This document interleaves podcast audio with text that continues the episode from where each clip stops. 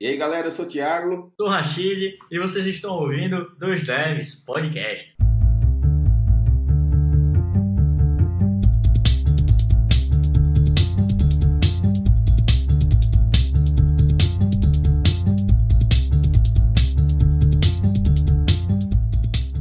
Fala galera, beleza? Aqui quem fala é Rachid e hoje temos dois convidados especiais. Na verdade, um não é convidado, um é um host também, que é o Thiago Ramos. E aí, Ramos, beleza? Beleza. E aí, tudo bom com você? Tudo jóia, cara. E hoje, galera, é uma retomada de episódio da série Devs na Gringa. Hoje a gente tá com um convidado especial chamado Arthur Denner, grandioso Denner, que saiu da nossa terrinha aqui de Maceió e agora tá pelo mundo. E aí, Denner, beleza, cara? E aí, tranquilo? Tranquilaço. Cara, se apresenta aí, é, o que é que você faz, onde você trampa? Ah, beleza. Bom, meu nome é Arthur Denner, tenho 24 anos, sou de Maceió e atualmente eu moro em Estocolmo, na Suécia. Estou aqui há seis meses. Cara, Estocolmo é onde vai rolar o TI The International do Dota esse ano. Galera, galera, o Rashid não para de falar nisso tem acho que umas duas semanas, velho. Bicho, eu ia, velho. Eu ia pra ir, mas não vai dar mais. E eu tava vendo, né, Denner? É muito bonito, pô, Estocolmo. Pô, tu é louco, velho. É, bem bacana. Aí eu tava esperando que você fosse chegar, que você fosse visitar aqui, mas mudança de plano, né? prioridades. Pri... Exatamente. que bom que você enxerga dessa forma, Denner. pois é. Posso acreditar. Denner, falar um pouquinho do início, cara. Tipo, de onde tu saiu? Maceió, beleza, mas que faculdade? É... Como é que foi esse starter? Tu iniciou na tecnologia? Como é que foi esse, esse processo? Bom, é, eu não comecei como desenvolvedor. Na verdade, depois do ensino fundamental, fiz o curso técnico em eletrotécnica lá no IFAL, de 2009 a 2012. E aí eu já saí do curso trabalhando na área como eletrotécnico, fazia desenho de subestações elétricas para um escritório de engenharia. Trabalhava com AutoCAD e tal. Massa, massa. Aí depois, tipo, fiz eletrotécnica e aí o caminho óbvio e mais propício era o cara ir para engenharia elétrica, né? Tinha aquele sonho de ai, trabalhar na Odebrecht antes dos escândalos e tudo mais. Aí eu peguei, passei um meio que ter um ano sabático para juntar uma grana. E aí comecei engenharia elétrica no SESMAC. Seis meses foram bastante para entender que não era o que eu queria para minha vida. Aí eu saí e entrei em engenharia de petróleo na UNIT. Mas se liga, por que você viu que não era, velho? O que, que rolou lá nesses seis meses? Ah, não foram o que aconteceu nos seis meses. Foi o acúmulo de anos de experiência, porque eu já estava trabalhando com eletrotécnica há uns dois, dois e meio por aí. Eu percebi que é uma área meio estagnada e não tinha muito onde crescer, tá ligado? Nem no, no estado em si e as oportunidades fora também não eram tão atraentes. Eram no começo, mas aí depois que eu tive uma melhor ideia do que, é que a área oferece e como é que seria a minha carreira, eu percebi que não era para mim. Entendi, velho. E aí tu foi para engenharia, isso, de petróleo, né? Isso, eu fui para engenharia de petróleo na UNIT, é, entrei lá pelo ProUni e acho que depois de umas duas semanas eu assumi que não nasci para ser engenheiro dessas áreas aí e saí também. Aí eu tinha seguido o conselho de uma amiga, a Micaele, e tinha me inscrito ao mesmo tempo, né, que o SISU antes do ProUni, aí pelo SISU eu me inscrevi em Sistemas de Informação no IFAL. Eu tinha sido aprovado, tinha feito matrícula também, e aí fiquei com as duas matrículas em aberto para decidir o que fazer. Como eu disse, depois de duas semanas na UNIT eu saí e entrei no IFAL. Isso foi em 2015 tu só seguiu a call da tua amiga mesmo e, tipo, na sorte ou tu procurou saber mais a fundo alguma coisa? Não, assim, eu passava muito tempo no computador, né? Mas nada relacionado a desenvolvimento, nem manutenção, nada do tipo. Eu só jogava muito, assistia muita série e ela ficava, rapaz, vai fazer sistema de informação, tu gosta de computador, vai que tu se interessa, não nasceu para isso, para ser engenheiro elétrico e tal. E eu, ah, mas eu não manjo nada de computador em si, eu só consumia mesmo. E aí, depois que eu desisti dessas outras duas faculdades, eu, bom, vamos lá ver qual é. E acho que, tipo, uma semana foi o bastante para eu perceber que tava no lugar certo. Pô, que diferença, velho. De seis meses para identificar, o outro foi uma semana, né? É, pois é. Arthur, por que que tu achou que não deu certo assim em engenharia do petróleo, por exemplo? Você não curtiu por quê? Meio que pelos mesmos motivos. Eu entrei lá, tipo, sem saber direito da área, porque engenharia elétrica eu já tinha mais ou menos uma noção, mas petróleo não. E aí, pouco tempo lá, eu, eu só pensava assim, pô, vou fazer essa faculdade aqui por cinco anos. Em cinco anos eu vou estudar o quê? O que é que eu posso aprender? Onde eu vou aplicar? Onde eu posso chegar? E essa perspectiva, essa ideia de futuro não parecia tão atraente quanto talvez outra coisa fosse, entendeu?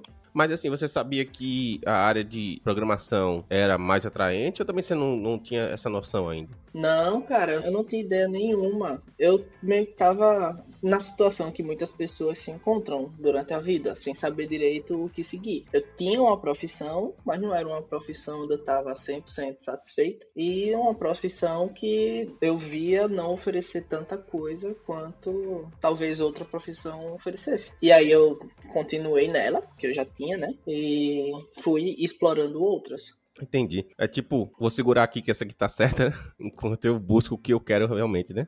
É, exatamente. Eu trabalhei lá até mesmo depois que eu já comecei em sistemas de informação, né? Comecei sistemas de informação em 2015 e eu só saí da área de elétrica completamente em 2017.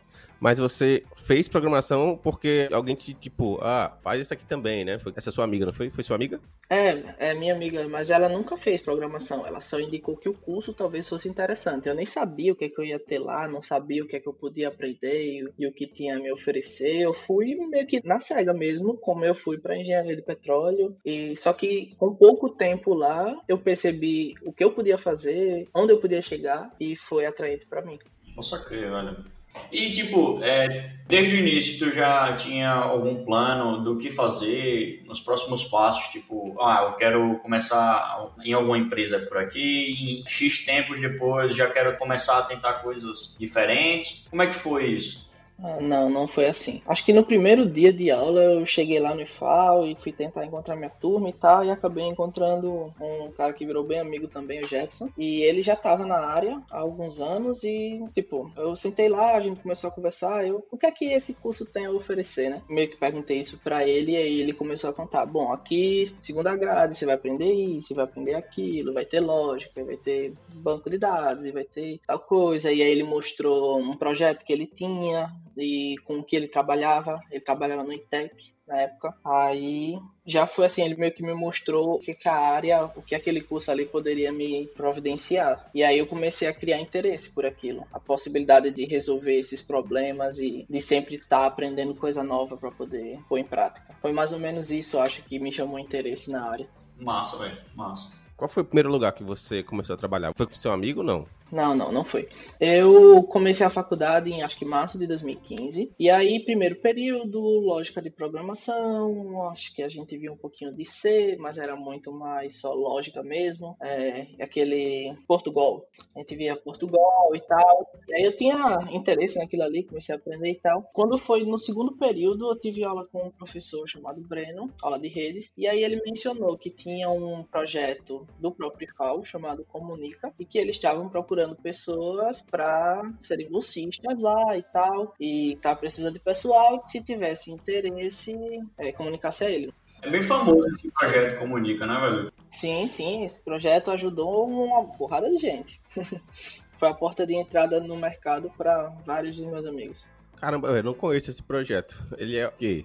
Ele é fechado ou ele é open? Não, ele é código fechado, né? É, eu não sei exatamente como está o andamento dele hoje, se ainda está em desenvolvimento, mas a ideia do projeto era, tipo, o IFAO ele oferece bolsas de pesquisa e inovação, né? Tem dois programas lá, o PIBIC e o PIBI, e a, os professores, servidores, eles criam projetos, eles aplicam para esses programas para serem financiados, para os estudos deles serem financiados, e esses projetos são analisados e vários deles são selecionados. Só que todo esse processo era manual. E aí surgiu a ideia de construir o Comunica para pôr esse processo todo na web. Então, um resumo básico, o projeto seria para gerenciar os projetos que o próprio IFAO já tem. Só que a ideia do projeto era começar no IFAO, né? Ser tipo o estudo de caso e depois levar isso para todo o país. Entendi. Normalmente, a galera que fica no Comunica já é indicado para algumas empresas né, daqui de Maceió. Rolava muito isso, né? Tipo, as indicações para algumas empresas já vinha do IFAL. O IFAL é bem forte, velho. Tem uma galera muito boa, sempre surgindo lá. Foi assim com você também? Tipo, alguém te indicou para alguma empresa? Como é que foi a tua primeira empresa? Eu tava, como eu falei, né, segundo período, o professor apresentou o projeto e tal, e aí eu fiquei crescendo o interesse na área e comecei a pôr em prática também um pouquinho das coisas que eu estava aprendendo, até que quando foi em, em 2016 eu resolvi sair do trabalho, pedir demissão lá do trabalho de eletrotécnica e entrar no Comunica como bolsista trabalhando meio horário. Aí, um ano e dois meses depois disso, eu fui indicado por alguns amigos para ir trabalhar numa empresa de tecnologia daí de Maceió que trabalha trabalha na área de advocacia e processos eletrônicos. Só uma coisa, lá no, no IFAL, no bolsista, tu começou a aprender que linguagens? Lá a gente usava já React no front-end e o back-end era Node.js com Mongo, mas eu só estava no front-end. Tinha contato com o back-end, né, e tal, do, no dia a dia do trabalho, mas meu foco mesmo era no front-end com React. Bacana, bacana. Então era a stack do JavaScript. Eu acho que não. Acho que era Node, não era Node, é. É, back-end era Node com, com Mongo. Legal. Não era banco relacional? Não, não era. Pô, massa. Nunca peguei um projeto grande sem ser banco relacional. Eu também. Queria ver como é que a galera se vira. Posso crer. E aí nessa empresa, velho, de advocacia, tu foi o mesmo stack? Como é que surgiu ela também? Foi alguém que indicou dentro do SFAL para você? Sim, é, algumas pessoas que já tinham participado do Comunica acabaram entrando nessa empresa e eles tem várias pessoas na verdade que estudam no IFAL e trabalham nessa empresa e eu fui uma delas. Um pessoal trabalhou no Comunica por um tempo e aí cresceu profissionalmente e tudo mais e aí foi indicado por alguém que já estava lá, foi contratado e foi para lá, e depois saiu do Comunica, e aí entra outro. Sempre teve aquele rotacionamento, digamos, né? De desenvolvedores entrando e saindo do projeto, e quando saía, ia normalmente para um, algumas empresas de Maceió. Algumas já, já eram meio que um caminho provável, digamos os caras tinham um relacionamento, pô, do IFAL com algumas empresas, e aí já indicavam. Isso rolava mesmo. Tipo, não era certo, mas se tu fosse bom e a empresa tivesse vaga, era uma oportunidade de você conversar, né? Isso acontecia. É, o famoso network, né? Sim, sim, exatamente. Exato. Mas é, foi nesse tempo que tu começou a, a codar em paralelo alguns projetos, tu já estava experimentando outras coisas ou não? Foi, foi mais para frente? Conta um pouquinho. Certo. É, quando eu estava na faculdade, ainda lá estudando C, eu já queria pôr em prática alguma coisa. Daí, uma das coisas que eu fazia no trabalho era um cálculo de malha de aterramento, que é bem complicado. Eu fazia manualmente, tomava horas e tal. Aí eu peguei e resolvi automatizar esse processo. Aí eu fui, passei acho que um dia trabalhando nisso e criei um programinha lá em C para fazer todo o cálculo que antes eu fazia na mão. E aí, uma vez que eu fiz isso, eu comecei a, a ver mais valor e ver potencial nas que eu tava vendo na, na faculdade, sabe? É muito massa você falar isso, sabia? Porque eu tenho um amigo que ele trabalha muitos anos já na área de programação e logo quando ele estava no início da carreira dele, antes até de começar na área de programação, ele trabalhava numa empresa que fazia aqueles projetos arquitetônicos, só que de parte elétrica e tudo mais, com tem uma ferramenta bem famosa que o arquiteto usa. O AutoCAD? Isso, é, ele tinha uma, uma, sequência de coisas que ele fazia, assim, nos projetos que os arquitetos davam para ele, né? Normalmente envolvia a parte elétrica e parte de encanamento, alguma coisa assim. Ele fazia faculdade na época, ele acabou também estudando no AutoCAD como automatizar isso, criou uns programas lá e pronto. E aí o trabalho que ele fazia, tipo, em uma semana, ele agora fazia em três horas. tipo assim, ele botava para rodar e fazia em três horas. E o resto ele ficava lá sem fazer nada, mas, tipo, ele não podia dizer que ficava sem fazer nada, porque o chefe dele ia ficar puto, né? Tipo assim, Sim. É, por que você tá fazendo nada, tá ligado? E aí ele acabava, ficava estudando. Ele ia pro trabalho para estudar, basicamente, porque o trabalho dele ele fazia rapidinho, porque o programa fazia tudo para ele. Ele meio que deixou o trabalho dele inteligente, né? Automatizou o trabalho dele e pronto. É, eu trabalhei muito com AutoCAD nessa parte de eletrotécnica. Eu não cheguei a fazer esse tipo de automatização, mas chegou a um ponto que foi um dos fatores pelo qual eu tava meio que estagnado e enjoado, digamos assim, da área, que eu também, no começo, fazia uma subestação demorava dias, chegou um momento onde eu fazia em algumas horas, porque eu já tinha todo aquele mapa para esse tipo de coisa, precisa disso, disso, disso, e aí eu tinha todos os desenhos prontos e era bem fácil de montar tudo. Era massa no começo, depois ficou chato. É verdade. Eu acho que é uma coisa que a galera na nossa área não tem, não, não todo mundo, né? Mas muita gente não tem dias chatos, né? Tipo assim, você tem sempre problemas legais para resolver, assim, ou problemas que te deixam é, muito estressado, mas que no fim das contas você prefere isso do que a mesmice do dia a dia, né? é, tem dias que são ruins, mas tem dias que são muito bons. Depois que você saiu dessa empresa, você foi para onde? Uh, dessa primeira empresa de advocacia e processos eletrônicos. Uhum. Bom, eu trabalhei lá até abril do ano passado e quando foi, acho que em março, eu aceitei a proposta de trabalhar em São Paulo, numa empresa que estava lá no Cubo Itaú, trabalhava na área de educação. Aí eu peguei e aceitei essa proposta, fui para lá em maio, mas eu só trabalhei 45 dias lá, depois eu voltei para Maceió, porque na mesma época que eu estava nessa transição de Maceió para São Paulo, eu estava fazendo o processo seletivo para vir para cá. E eu passei, né? Então não prossegui na carreira fora do estado. Só 45 dias em São Paulo e pronto. Curiosidade, é, você foi atrás dessas duas oportunidades? Foram headhunters que foram atrás de você? Ou foi alguém indicou, alguém que você conhece? A, a empresa de São Paulo chegou até mim pelo LinkedIn e eu participei do processo seletivo com eles e tal, mas a vaga na Suécia não. Eu que encontrei e apliquei por interesse. Algum site específico? O LinkedIn mesmo? É, eu encontrei essa vaga no Stack Overflow Jobs, é, que eu não vejo muita gente mencionando, mas que tem bastante vaga lá para a Europa, inclusive.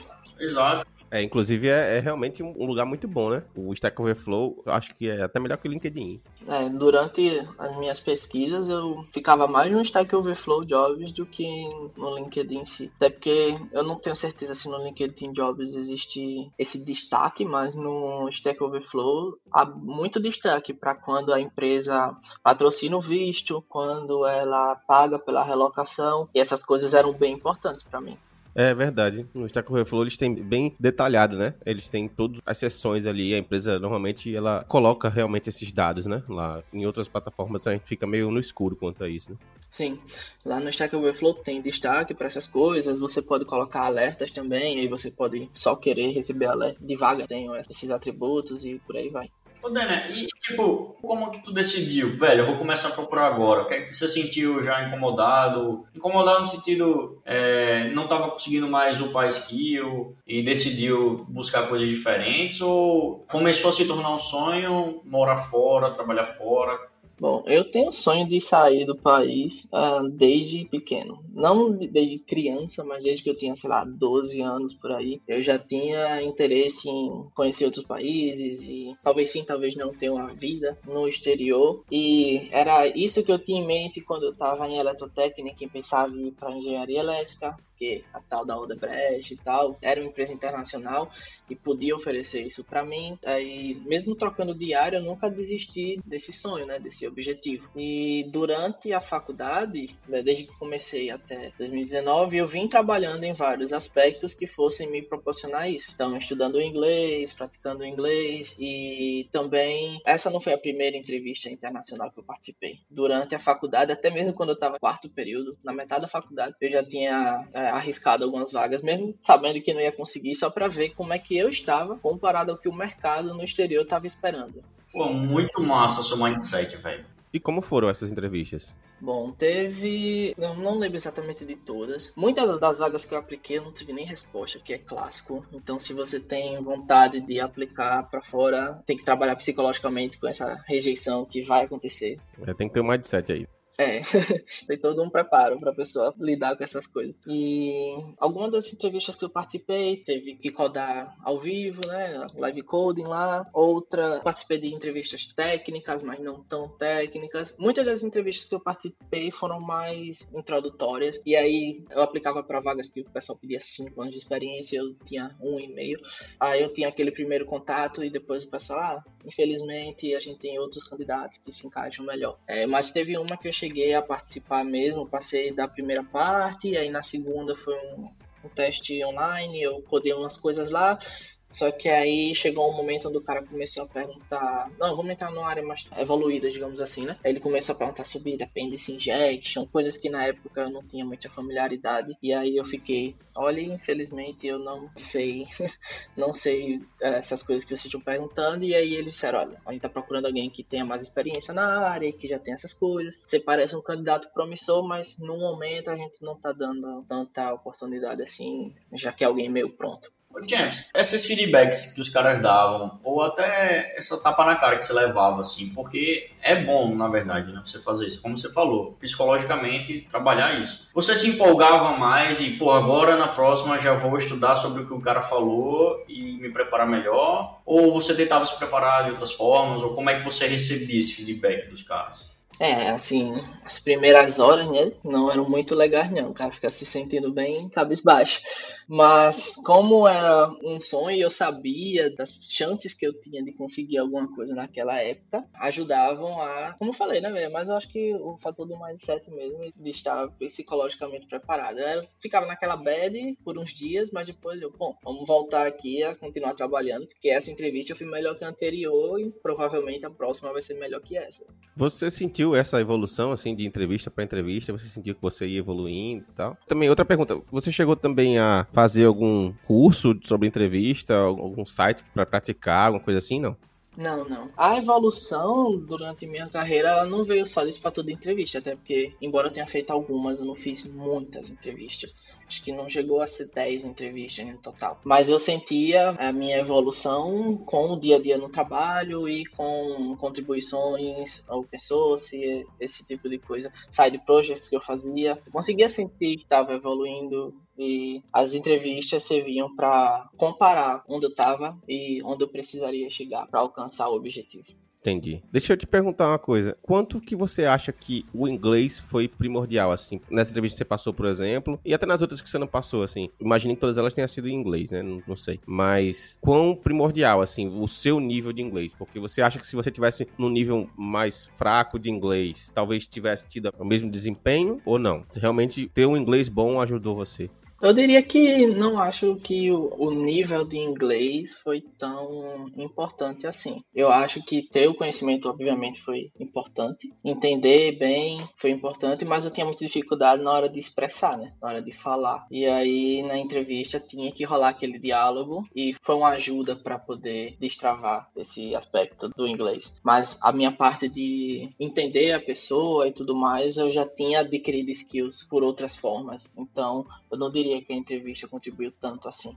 Essas outras formas, você comentou sobre open source e a sua evolução você também sentiu através de alguns projetos que você estava fazendo. Então, tu acha que esses open sources pesaram no teu currículo também, mostrar para os caras das próximas vagas que você estava tentando, influenciou de forma positiva? Conta mais um pouco desses projetos também. Assim, eu não sei dizer se o tanto de coisa que eu tenho no GitHub teve algum peso sobre qualquer uma dessas vagas. Mas os caras comentavam assim nas entrevistas? Não, acho que se você não trouxer o tópico à tona, isso acaba passando desapercebido. Era mais por interesse pessoal mesmo do que visando essa questão de facilitar uma vaga futura ou algo do tipo, entendeu? Entendi. Ô Arthur, deixa eu te perguntar uma coisa que eu era pra ter perguntado há uns 10 minutos atrás. o que te chamou a atenção nessa empresa que você está agora para você decidir aplicar para ela? Por que, que você decidiu aplicar para essa empresa especificamente? Então, tem toda uma história por trás. Vamos lá. Eu aprendi muito inglês fazendo legendas. Então, eu legendei bastante coisa, legendas amadoras, não profissionais. E conheci uma série daqui, desse país, uma série daquele outro país.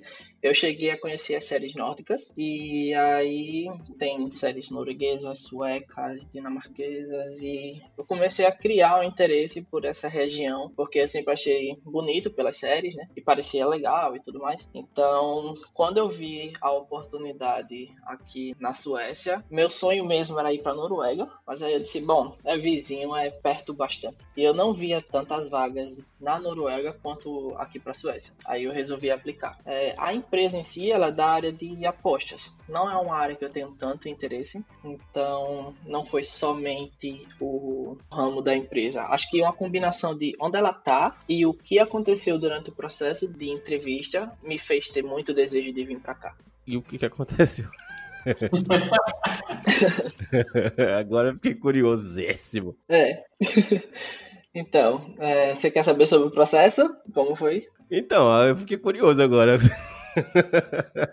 É, então, eu, eu apliquei para essa vaga lá para março. Aí o processo seletivo foi bem diferente de qualquer outro processo que eu já participei, porque meu primeiro contato foi com um dos gerentes, que aqui o pessoal tem Line Lead, esse é o, o título deles. E aí, meu primeiro contato foi com ele, a gente conversou pouco mais de uma hora e ele me fez perguntas bem que, tipo, nenhuma outra entrevista, nenhum recrutador ou até mesmo pessoal do RH tinha perguntado sobre ah, o que é que você tem na sua empresa hoje que você quer ter na próxima? O que é que você não tem hoje que quer ter na próxima? Diga aí um exemplo onde você se saiu muito bem, né? Ou conta aí um, um sucesso na sua carreira e conta aí algo que não foi tão bom assim na sua carreira. E isso para mim foi algo novo e aí me fez ter interesse em, pô, se eles vieram perguntar esse tipo de coisa, espero eu que eles valorizem, né? Esse tipo de situação e de comportamento. Aí eu passei na entrevista nesse primeiro contato e me foi enviado um teste técnico para fazer. Aí eu dei aquela caprichada, né? Fiz bem da hora o teste. Mandei para eles, eles gostaram bastante e agendamos uma entrevista técnica. Aí a entrevista técnica eu acho que foi bem importante também, porque em outras entrevistas que eu tinha participado, como eu já até mencionei antes, o pessoal caía em perguntas bem técnicas e eu já tinha visto na internet, né, o pessoal falando que ah, o cara vem aqui perguntar sobre árvore binária e o cara pode pedir pra você fazer X e Y aqui durante a entrevista ou perguntar coisas que são importantes, mas que você não tem que lidar exatamente no dia a dia. Eu estava preparado para pegar esse tipo de entrevista. E a entrevista foi bem diferente. O cara foi discutir lá sobre a solução que eu tinha proposto, quais eram os benefícios, por que eu fiz desse jeito, por que eu escolhi isso e não fiz assim. E acho que deu para ter um feeling melhor com quem eu iria trabalhar ou com as pessoas com quem eu vou trabalhar. O que é que elas estão buscando nos colegas de trabalho? É essa parte técnica ou eles estão querendo saber se você domina bem aquilo ali que vai usar, tá ligado? Uhum. Não sei se fui muito claro com a explicação. Foi sim. E tipo, é, beleza, você falou que era meio que um pré-requisito seu, né? A que a empresa ajudasse a fazer o processo de visto. E como foi esse processo de visto para ir para Estocolmo? Conta um pouquinho, porque a gente, em alguns episódios de Devnia Gringa, a gente teve galera de Portugal e teve galera do Canadá, mas ninguém daí da Suécia, tá ligado?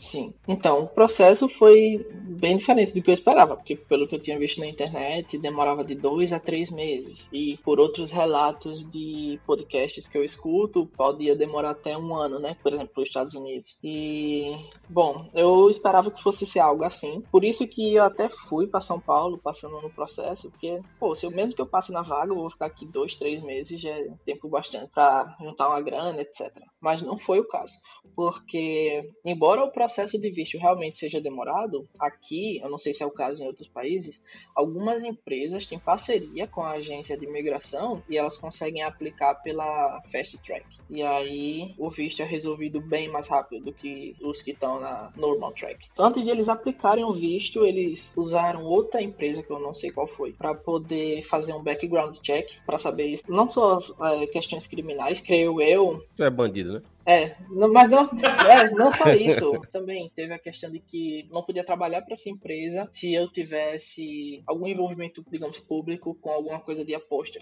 Ah, entendi. Se você for bicheiro, lascou, né? é, exato. Então, eles fizeram esse background check que demorou um bocadinho, mas o visto em si, eles aplicaram no dia 19 de junho e o visto saiu no dia 28 de junho. Foram nove dias corridos, sendo que teve um final de semana e um feriado nesse meio. então, foi algo bem, bem rápido mesmo. Então, basicamente foram seis dias aí. É, o visto saiu nesse período de tempo. E no meu caso é um visto de trabalho. O primeiro visto tem dois anos de validade e está atrelado ao cargo e à empresa. Então, se eu decidir trocar de empresa, eu preciso aplicar para um novo visto, ou a empresa precisa, né, nesse caso. E se me mudarem de papel também, né, trocarem meu título, é, mudarem de carro, obrigado. Eles também vão, vão precisar reaplicar. Só que aí, como o cargo é software engineer, provavelmente isso não vai acontecer, porque é um título bem vago, né? É, vago pra caramba. Tu foi só, tu era casado, tinha namorada, foi junto. Como é que ficou o lance também com a família? Esse processo de morar fora? É, eu morava com minha namorada, mas não tinha como a gente provar que estava morando junto na época. Nossa, porque o apartamento não era alugado e a única conta que eu tinha era da internet na casa da minha mãe, mas aí o endereço de cobrança era lá também. Não tinha, a gente não tinha pensado bem nisso, então acabou que eu apliquei sozinho pro visto e a gente só aplicou para agora a esposa, né, em dezembro. Então, só que o dela ainda não saiu, pra você ter ideia. O meu saiu em nove dias e o dela não saiu nesses dois meses. Então, pelo visto, essa parceria é muito forte, né, das empresas aí, para trazer logo Sim, sim, e é bem importante. É um processo caro, né? Trazer alguém. Então, o lado bom é que eles conseguem providenciar isso de forma bem rápida, uma vez que eles têm certeza e têm toda a segurança do background check de que estão trazendo um bom candidato. Posso crer, velho. É. Sobre a questão da família, minha família nunca foi assim super apegada, então acho que isso facilitou um pouco. Tenho muito contato com minha mãe, né? Tenho muita amizade com minha mãe e com outros familiares, obviamente, mas a mudança para cá não afetou tanto assim nesse sentido. Então, claro que sinto saudade, claro que às vezes quero estar tá lá, o cara perde as coisas que vão acontecendo, mas não fico pensando aqui em largar tudo e voltar, tá ligado? Posso acreditar. Me diz uma coisa, Arthur. O mercado aí é um mercado aquecido? É um mercado que tem muita vaga? Como é? Nossa, o mercado aqui é muito louco, cara. Tem muita empresa aqui, muita empresa internacional e nasce muitas empresas aqui. É, depois que cheguei, né, participando de meetups e conversando com a galera na empresa mesmo, o pessoal falou que Estocolmo, acredito que o país, né, toda a Suécia, é uma área muito boa para você meio que tentar provar um produto. Então surgem muitas empresas, surgem muitas ideias e elas são testadas aqui e às vezes saem daqui para conquistar outros lugares. E às vezes vezes por aqui mesmo elas são enterradas, né?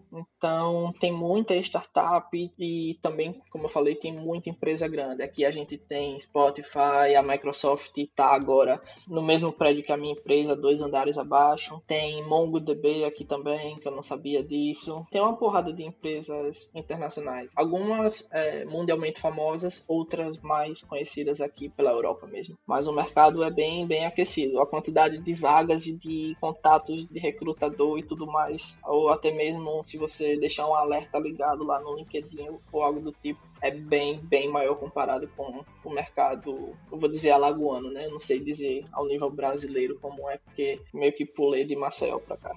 Isso aqui. A média salarial também dessas vagas todas é uma boa média, sabe dizer?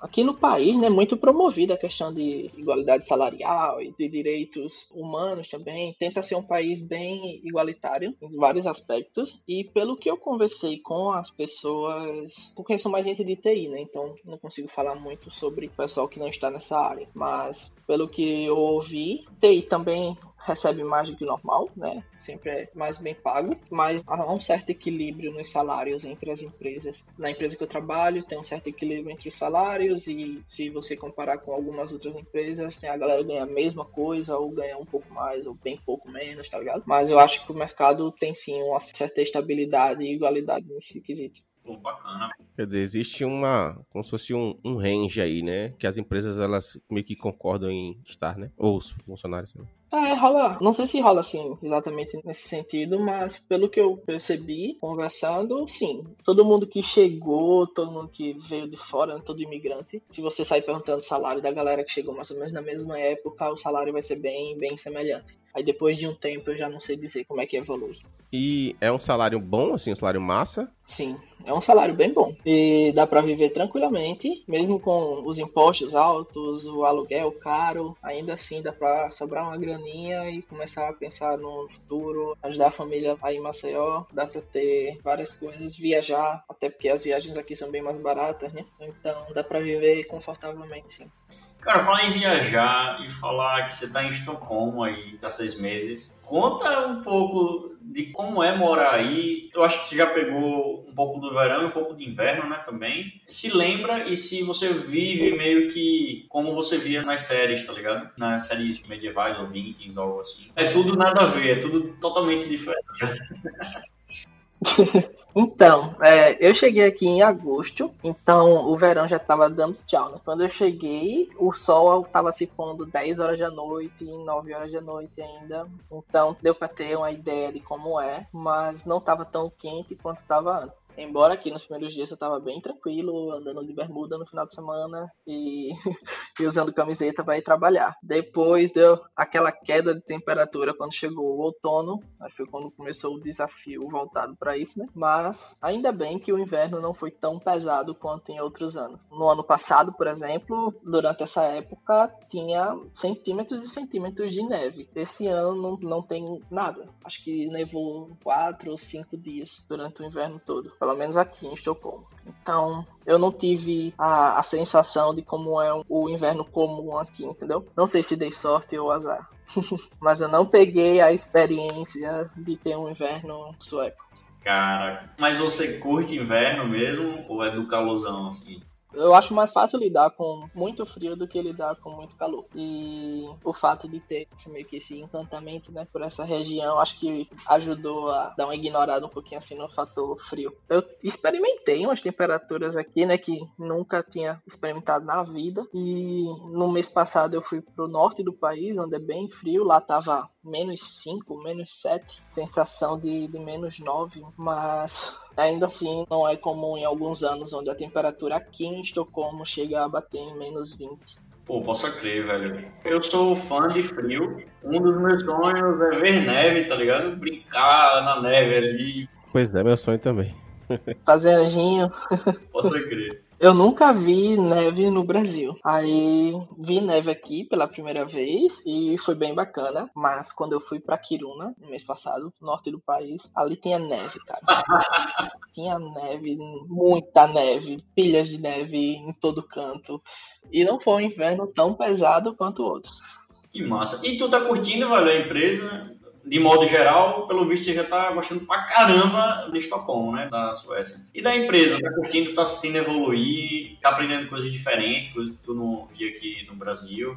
Então, como eu falei, né, durante a entrevista deu aquela sensação de que a galera preza por essas coisas, como é que você está se sentindo durante o trabalho, como se reage nessas situações. E aí quando eu cheguei aqui vi que, pelo menos nessa empresa de trabalho, isso realmente acontece. Então aqui eu tenho reuniões mensais e o meu line lead acaba sempre perguntando se tá tudo bem, se eu tô gostando, o que é que teve de ruim, o que é que teve de bom, se eu tô fazendo o que eu quero, se não é o que é que eu quero fazer, para ele tentar é, meio que lutar para que eu possa evoluir no que eu quero evoluir, tá ligado? Que massa, velho.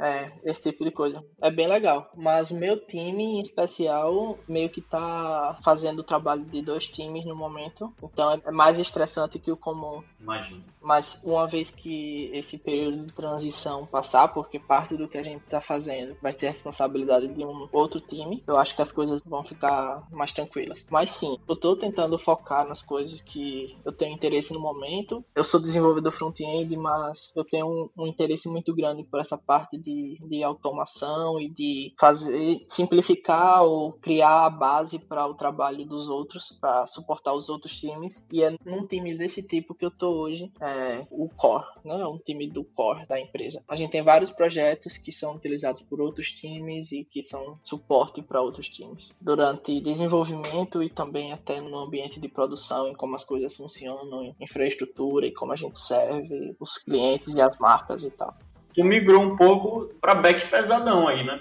Não, não foi, não foi para back-end, foi mais para uma parte de tooling mesmo e para, digamos que até certo ponto, uma infraestrutura para parte do front-end, mas não tem nada a ver com back mesmo, entendeu? As coisas que a gente tá fazendo, até os servidores que fazem certas coisas para em produção ou em desenvolvimento, eles são voltados para o front-end ainda. Entendi. E, cara, você tinha comentado de projetos open sources e tal. Tu ainda tá em ativo com algum? Quais tecnologias tu curte experimentar e usar nos seus side projects? Bom, é, eu comecei no open source quando eu estava lá no Comunica. Foi até interessante porque quando vocês mandaram as notas, né, mencionando o open source, eu pensei, qual foi minha primeira contribuição open source? Aí eu fui lá no GitHub dar uma olhada e encontrei que foi adicionar traduções que faltavam na biblioteca de UI que a gente usava lá no Comunica. Que massa, velho. Aí, um dos componentes que a gente usava, que era de upload, tipo, tinha tradução para português, né, português do Brasil, mas não tinha todos os termos, e aí, quando você clicava no botão lá, tava tudo em chinês. Aí complicava, né, velho? Exato. Aí eu já tinha ouvido falar de open source, né? Muita gente fala sobre e tal. Aí eu vou dar uma olhada como é que dá para resolver isso daí. Aí eu fui lá nessa biblioteca, a Ent Design, e adicionei essas traduções que faltavam. Essa foi minha porta de entrada no mundo do open source. Excelente, velho. Assim, muita gente às vezes pergunta, pô, por onde eu posso começar em open source? Velho, eu sempre indico as documentações, atualiza o README, tenta fazer coisas mais simples para ir engajando, né, devagar. É, exato. Eu não tinha esse entendimento antes, mas hoje eu tenho é que open source não é para todo mundo. Todo mundo fala sobre, eu vejo vantagens, todo mundo usa, porque a gente usa, consome biblioteca para diversas coisas, e tudo isso é open source, mas você não tem que se sentir pressionado a contribuir com open source. Mas se você tem interesse, se você quer experimentar, você também não tem que fazer a biblioteca que vai ser usada por 500 mil pessoas, tá ligado? Você pode ajudar contribuindo com coisas pequenas como documentação, como traduções. Essa para mim foi a porta de entrada e é como eu aconselho que as pessoas que tenham certo interesse em open source comecem a fazer. Concordo plenamente. Pois é, tipo, eu comecei com isso e eu gostei da receptividade do pessoal dessa biblioteca e isso foi um motivo para fazer a próxima contribuição e aí ser recebido bem. Não só foram experiências boas, teve pull request que eu abri, ficou um ano lá aberto e ninguém deu valor. Eu fui lá e olha, vou fechar aqui, tá? Aí fui e fechei, tá ligado? Então, não vai ter ups and downs como tudo na vida, mas foi algo que eu gostei bastante e que eu tento sempre estar tá fazendo algo. Eu comecei com isso, com essa tradução que eu falei, depois eu acabei contribuindo num projeto que é para ajudar na comunicação de pessoas que têm deficiência de comunicação. Aí eu contribuí bastante nesse projeto, é um projeto até financiado pela Unicef, se não estou enganado.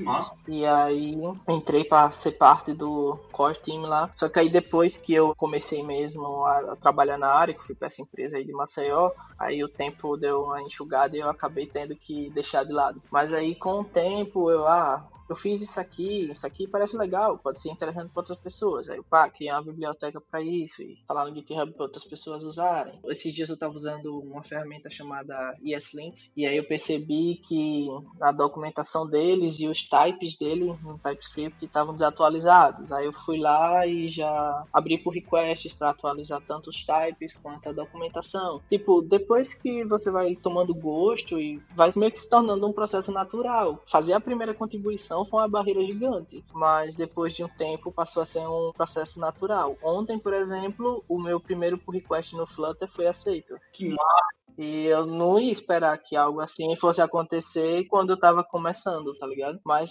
meio que foi um processo natural. Velho, isso é massa demais, né? Flutter, tu tá mexendo agora, no caso, nessa empresa nova, ou você já tava treinando antes? Não, nessa empresa aqui eu trabalho basicamente só com JavaScript mesmo e TypeScript. É, mas eu acompanho, né, o que aqui vai acontecendo. É, é bem difícil acompanhar tudo que está acontecendo, mas você escuta mais palavras do que outras e acaba criando curiosidade sobre elas. Verdade. E aí o Flutter foi uma delas. Eu fui apresentado a ele pelo pessoal da Ingap, que é a empresa aí de Maceió. Eles organizaram um meetup e falaram sobre. E aí eu pensei, pô, parece legal. Vou tentar aplicar em alguma coisa. E aí eu apliquei em um dos projetos pessoais que eu tinha, que antes era uma aplicação web. Eu disse, vou fazer um aplicativo mobile agora. E aí eu fui e fiz. Esse aplicativo que eu tô mencionando é o Quanto Custa.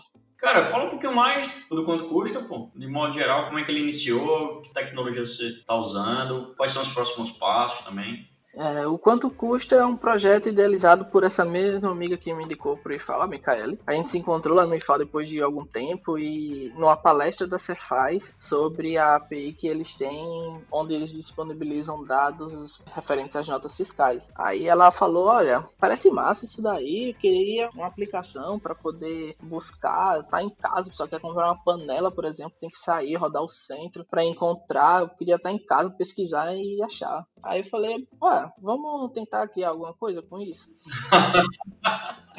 aí ela trabalha mais voltada para design e tal. Aí ela pegou, fez o protótipo lá da interface do projeto e eu fui e implementei. Na época eu trabalhava com React já, mas o pessoal falava muito sobre Vue. Aí eu disse, bom, vou usar Vue nisso daqui. E aí o povo falava muito sobre server-side rendering também no Twitter e até no trabalho mesmo a gente conversava sobre. O povo vou usar Vue com server-side rendering. Aí peguei e implementei desse jeito. Depois eu voltei era só Vue e no back-end era Firebase, mas não existia back-end mesmo. Aí foi mais ou menos assim que surgiu o projeto. Eu lancei ele lá em novembro de 2018, se eu não estou enganado. E durante alguns momentos de lá até o começo de 2019, eu fui mantendo. Só que aí depois chegou um momento onde eu tava muito atarefado, cheio de coisa para fazer no trabalho e tudo mais, e eu acabei deixando o projeto de lado. Depois que eu fui apresentado ao Flutter, eu vi uma oportunidade de retomar o projeto e fazer algo melhor com ele, porque muitas funcionalidades que o pessoal pedia, eu ficava, ah, beleza, eu vou ver se faço isso daí, mas eu não tocava no projeto há meses já. Aí eu fui, resolvi fazer o aplicativo, front-end lá, o mobile foi com Flutter,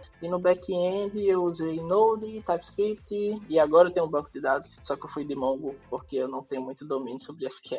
Saquei, velho. E hoje em dia tem framework para fazer web também no Flutter, né? Com Dart.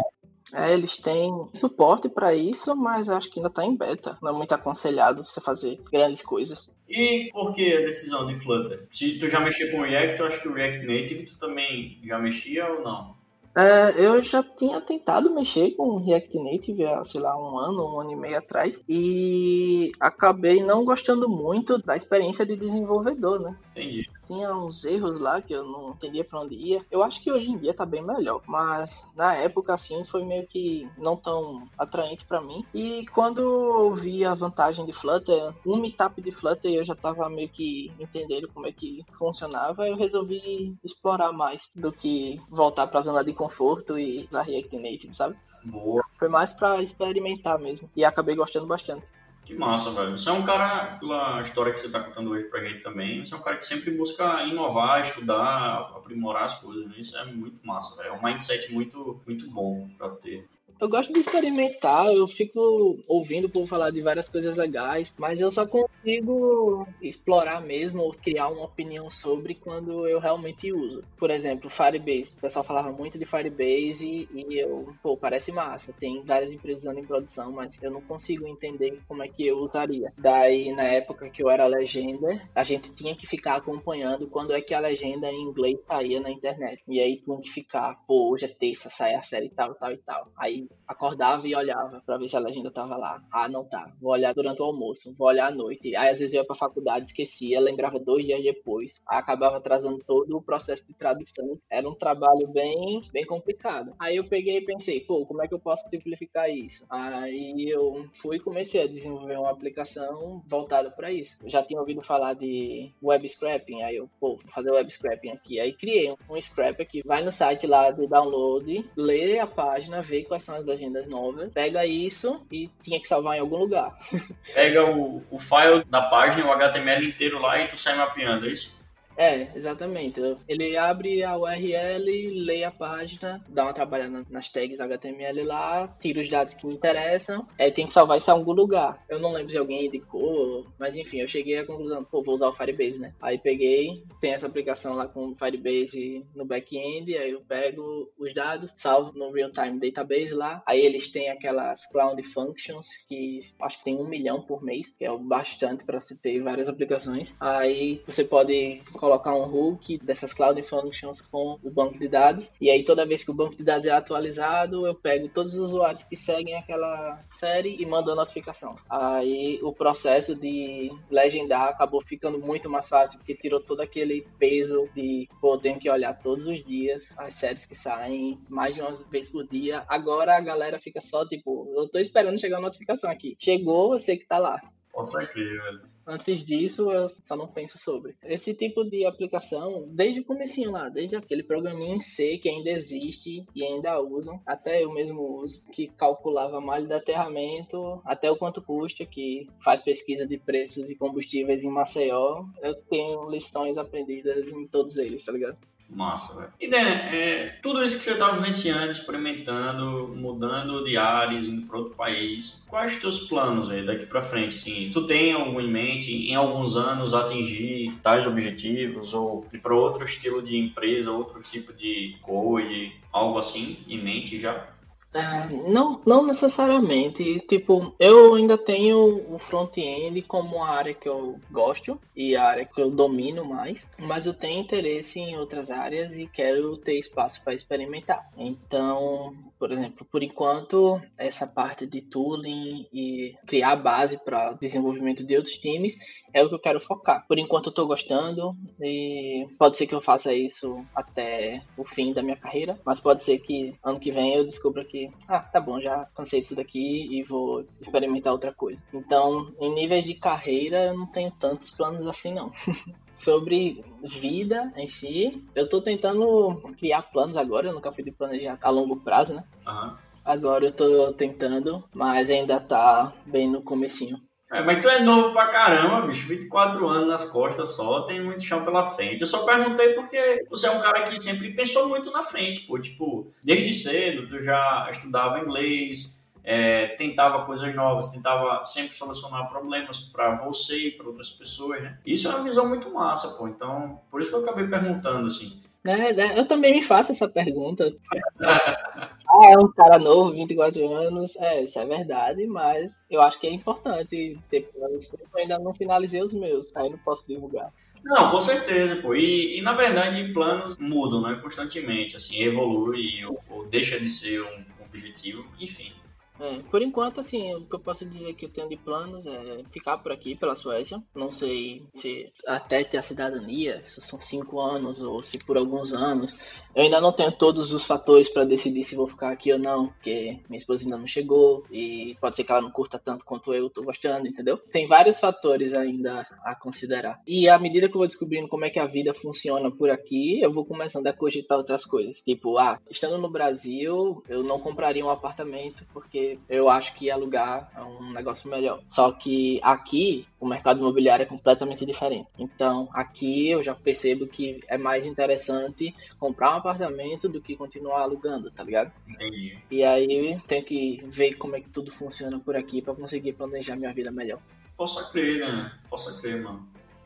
Então, é, eu gostaria de só indicar alguns podcasts que eu escuto. Eu acompanho esse aqui, então não vou indicá-lo, vou indicá-lo no caso.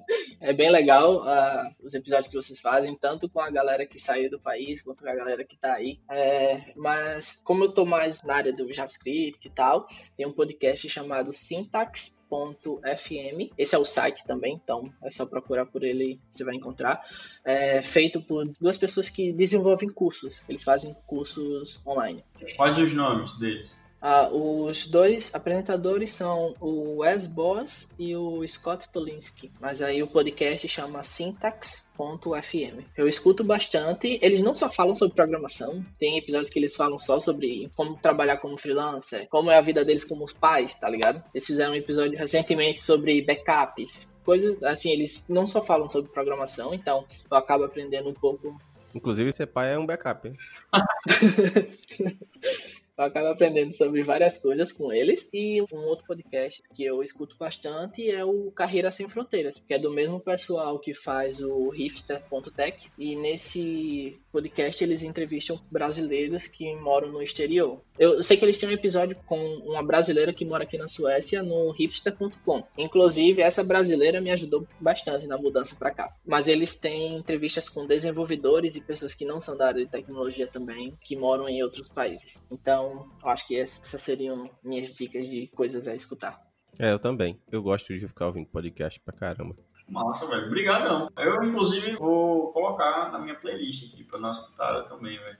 É, o Carreira Sem Fronteiras acho que é um dos melhores podcasts que eu escuto, porque é bem interessante as participações que eles têm lá, porque, beleza, a galera tá mais em TI, a galera de TI é boa parte do pessoal que sai, mas não somos os únicos, tá ligado? É verdade. Tem um cara que era professor lá, tipo, o cara mora na Bélgica e ele foi parar na Bélgica por causa de um filme ou uma série, um negócio assim. E é professor lá da galera, tá ligado? Tipo, não era algo que eu fosse esperar acontecer, mas acontece. Aí é bem legal pra você ter insight de como outros países funcionam também.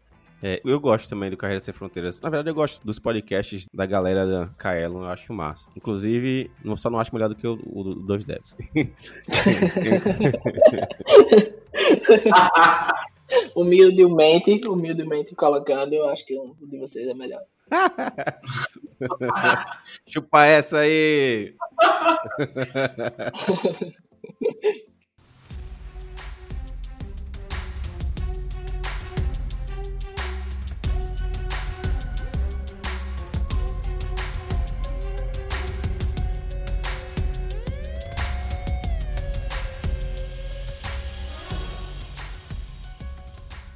Bom, galera, a gente vai ficando por aqui. Se você tem alguma crítica, alguma sugestão, pode falar com a gente nas redes sociais, arroba 2devs no Instagram, arroba 2devs podcast no Twitter, 2devs, arroba gmail.com. Se quiser entrar lá no site também, 2devscast.com.br, pode deixar lá seu comentário. E é isso aí, eu quero agradecer muito, Arthur, por ter pegado esse tempo aí para falar com a gente. E, pô, gostei bastante. Eu participei pouco, mas eu gostei bastante da sua história. E só uns insights, assim, pra galera, meio que um recap, assim, que eu achei massa, foi o fato de você ser muito novo e ter a cabeça meio que muito focada já, tipo, no que você queria e o que você precisava para chegar lá, tá ligado? Só o fato de você estar tá estudando inglês, assim, três, quatro anos antes já de uma parada que você já tava vendo, isso é, tipo, uma lição de vida pra gente e acho que pra quem tá ouvindo também, né? Pô, valeu, muito obrigado. Muito obrigado a Rashid também, porque né, levou aí o podcast aí, porque eu quase não participei. Valeu. Relaxa. Velhão, eu agradeço demais a você, Ramos, sempre, né? Sempre é bom estar contigo. Um prazer inenarrável. Um prazer inenarrável. Denão, velho, foi uma honra ter você aqui no, no, podcast com a gente. Realmente, sua história é muito foda, velho. E você é um cara que tem uma mente muito evoluída. E obrigado por doar esse tempo pra gente, pra gente poder compartilhar isso com a galera que tá ouvindo. Muito obrigado, velho. É, eu agradeço também a vocês pela ideia do podcast, acho que é muito importante, e também pelo espaço aqui para contar um pouquinho da minha história e trajetória. Para a galera que está ouvindo, se você tem interesse e quer saber mais sobre qualquer outra coisa, que estou pensando em vir para a Suécia, será que a Suécia é bom, será que não é? Não hesita em entrar em contato, meu Instagram é aberto, meu LinkedIn também é só colocar lá Arthur Dena, que você provavelmente vai me encontrar. Inclusive, a gente coloca, pô, todas as suas redes que você quer disponibilizar, a gente põe aqui na descrição, galera. Vai estar aqui embaixo e aí vocês podem entrar em contato à vontade. Massa, valeu. E fazer um shameless plug aqui, né? Para testarem meu aplicativo e darem um feedback aí. Já teve relatos bem interessantes de usuários com economias bem bacanas. Que é o quanto custa, né? Isso é o quanto custa. É. Vai estar o link também na descrição aqui do app para vocês darem uma testada, viu, galera? Mas eu acho que é, é, isso mesmo. Qualquer outra coisa é só entrar em contato, que eu tento responder. O fuso horário atrapalha um pouquinho na comunicação, tem que entender isso, mas eu dou o meu melhor para tentar responder o mais rápido possível. Tranquilo, são quatro horas a mais aí, não é isso? Isso, exatamente. Tranquilo. Por enquanto. Eu não sabia que existia horário de verão na Europa, mas existe. E aí passa a ser cinco, aí fica mais tenso. Beleza, cara, muito obrigado mais uma vez. Pessoal, espero que tenham curtido o episódio de hoje foi uma retomada da série do Devils na Gringa e valeu! Falou! Valeu, galera! Até a próxima!